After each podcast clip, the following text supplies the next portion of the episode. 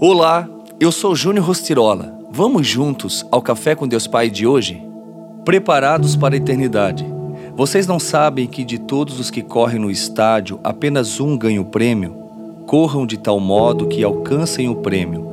Todos os que competem nos jogos se submetem a um treinamento rigoroso para obter uma coroa que logo perece, mas nós o fazemos para ganhar uma coroa que dura para sempre. 1 Coríntios 9, 24, 25.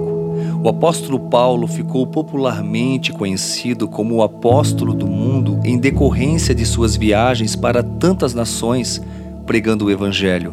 Uma técnica muito sábia e astuta de Paulo para atrair a atenção de seus ouvintes era usar elementos da cultura na qual ele se encontrava, para que seus interlocutores se identificassem com a sua pregação. Nesse sentido, ao pregar em uma cultura greco-romana, Paulo fez referência às competições olímpicas, conhecidas pelos ouvintes locais, para descrever a forma em que o cristão deve viver e preparar-se para a conquista da salvação eterna, tendo Cristo como alvo e centro de sua busca.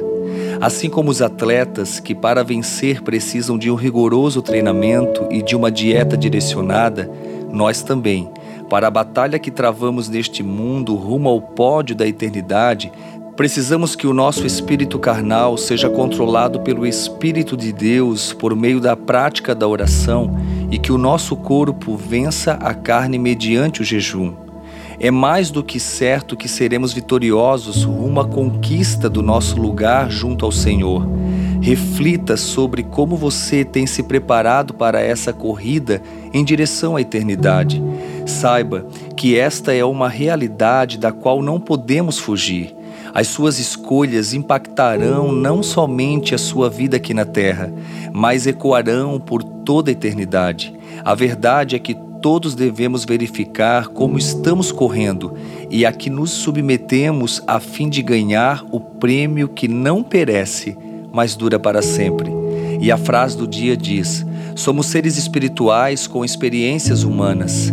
Então, todos nós precisamos estar preparados para viver uma vida aqui na terra abundante e também receber a coroa da vida na eternidade. Pense nisso e tenha um excelente dia.